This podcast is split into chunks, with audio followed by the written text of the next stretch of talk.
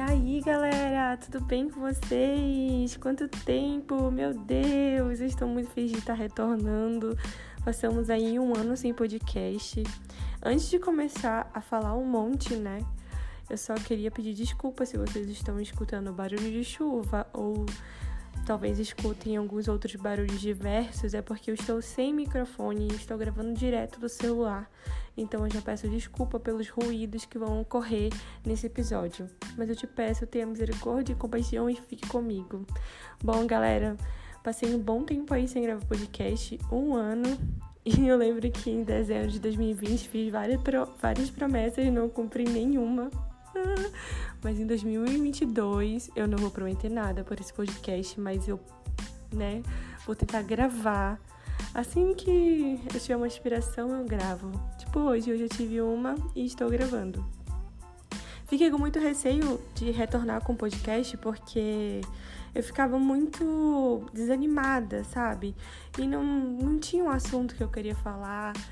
Mas hoje com o ano de 2022, Feeling 22. Um beijo, Taylor Swift. Eu posso gravar esse podcast para vocês porque eu tive uma inspiração hoje, né? Tive essa vontade de gravar esse podcast e é isso que eu estou fazendo e eu espero que você fique até o final. E tamo junto.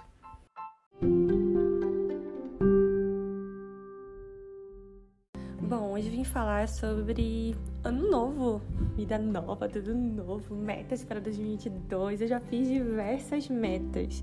Eu espero cumprir, pelo menos a minha de livros, né? Eu coloquei aí um número de 20 livros para eu conseguir ler em 2022, mas provavelmente eu leia um pouco mais, se assim eu tiver disciplina, porque eu coloquei alguns livros e aí depois eu lembrei de outros, eu queria acrescentar outros e outros e outros, e aí enfim, a lista não acaba. Mas se eu conseguir pelo menos ler 15, eu já estou feliz. E aí, ano novo, a gente faz diversas metas, promessas, mas é, logo, eu gosto dessa empolgação de começo de ano, sabe? Que as pessoas elas tentam fazer as coisas tudo certinha. Espera aquele momento para desandar. A gente se organiza todo, compra um planner. Nossa, eu tava vendo um, um planner de 190 reais. Gente, muita coragem quem paga isso num planner. Eu queria ter esse dinheiro. Se eu tivesse dinheiro sobrando, com certeza eu não ia dar. Mas assim, eu acho, né, fico chocada com as pessoas que gastam dinheiro, um tanto de dinheiro com isso. Eu comprei um plano no ano passado e não usei. Eu comprei um baratinho, né, tipo, acho que ele era uns 35 reais. E eu acabei não usando porque eu não consegui me acostumar e eu escrevi as coisas avulso num sketchbook, eu acho que é assim que fala. Eu tenho vários e para mim eles são super eficientes e servem muito. Então não consegui me adaptar com o planner, mas esse ano eu imprimi umas folhas avulsos, né? E eu estou conseguindo usar. E é muito legal a empolgação do começo de ano, porque você separa tudo que você tem que fazer. E você começa já fazendo direitinho. Só que depois você desanima, né? Você perde tudo, você para de fazer aquilo que você iniciou. E isso é muito chato e frustrante também, porque a gente se enche de expectativas, mas no fundo a gente já sabe que algumas coisas dali a gente não vai conseguir cumprir, porque falta disciplina na gente também, né? Mas isso não é um assunto que eu quero falar, talvez seja um assunto para outro podcast. Eu quero falar sobre outra, outra coisa relacionada a começo de ano novo, né? Bom, é, todo começo de ano eu inicio a leitura da Bíblia inteira. E lá para os meados eu acabo desistindo, porque eu prefiro ler do meu jeito, não consigo acompanhar. Mas até agora, o dia 7 de janeiro de 2022, eu estou conseguindo me comprometer direitinho. Né? Não coloquei uma leitura assim muito extensa, não. Coloquei uma que eu sei qual é o meu limite. É muito importante da gente saber até onde a gente consegue ir, qual é o seu limite né? Nunca se espelhar nos outros, mas acreditar em você mesmo. Ah, fulana lê 10 capítulos da Bíblia por dia, tudo bem. Glória a Deus por isso. Eu consigo ler 3, um exemplo. Então, assim, siga o seu ritmo, não o ritmo dos outros. Isso também é muito importante para ter umas metas estabelecidas e, assim, ter eficiência em todas elas. Bom, mas o que eu vim falar hoje é sobre lista de tarefas. Todo dia você tem diversas tarefas para fazer, né? Por exemplo, aqui faz faculdade, ah, eu tenho tantas matérias para colocar em dia. Ah, eu tenho que arrumar a casa, eu tenho que ir para a igreja, eu tenho célula a tal hora, e você se enche de uma lista de tarefas. E aí eu queria fazer uma pergunta que Cristo fez para mim hoje, que é o seguinte: é mais importante é você ter sua lista de tarefas toda ticada, né? Toda OK do que ter um tempo de qualidade comigo? Então, galera, não sei se deu para escutar porque na hora o número, né, estranho me ligou e não sei se cortou. Mas a pergunta é o seguinte: é, será que sua lista de, de atividades diárias é mais importante do que o seu tempo de qualidade com Cristo? Será que é mais satisfatório, te sacia mais ver uma lista de atividades to todas completa do que o seu tempo de qualidade com Cristo?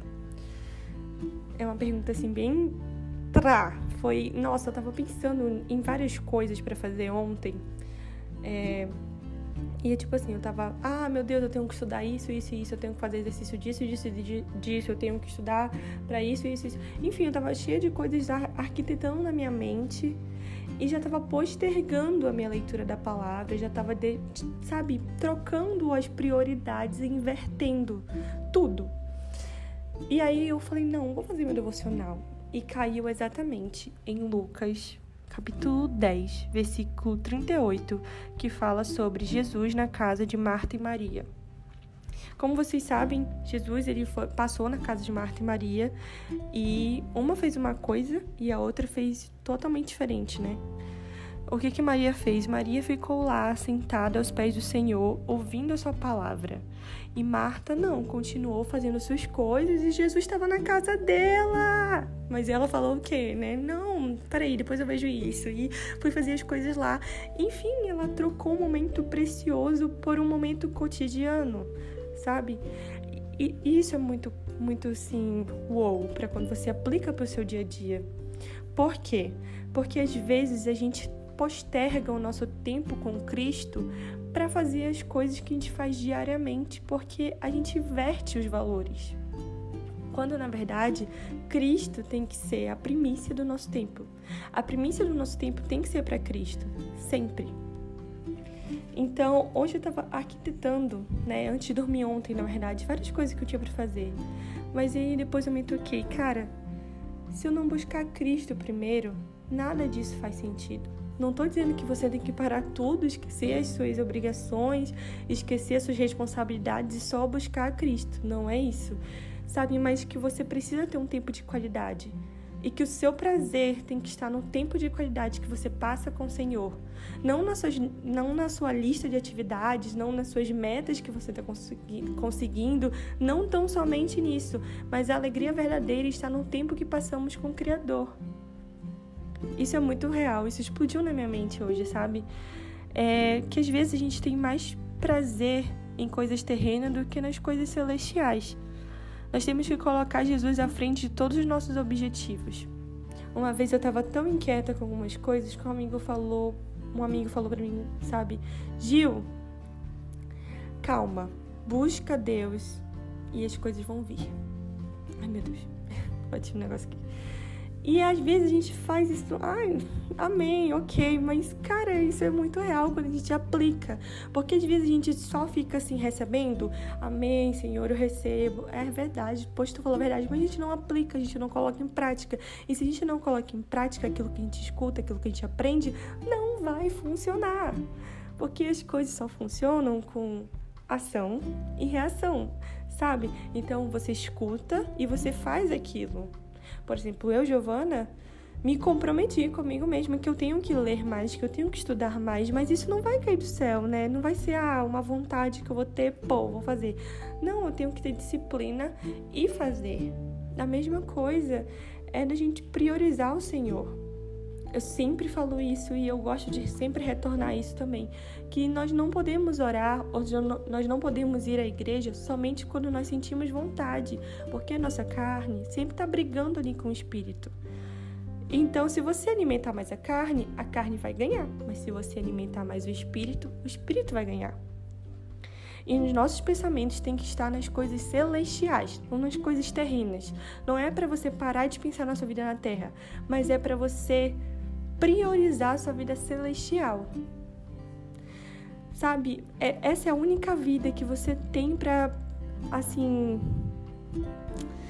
como é que eu posso dizer? Peraí que me perdi a palavra. Hoje eu vi um, um vídeo do Teófilo Hayashi, eu não acompanho muito, mas hoje apareceu na minha timeline, em que ele falava que essa é a única vida que você vai poder orar, porque quando você chegar lá no céu, você já vai estar com Cristo.